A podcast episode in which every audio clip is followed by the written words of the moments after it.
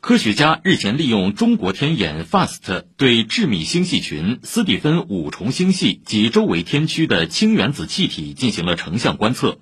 发现了一个尺度大约为二百万光年的巨大原子气体结构，尺度比银河系大二十倍。这是迄今为止在宇宙中探测到的最大的原子气体结构。该研究由中国科学院国家天文台研究员徐聪领导的国际团队完成。相关成果昨天在国际学术期刊《自然》在线发表。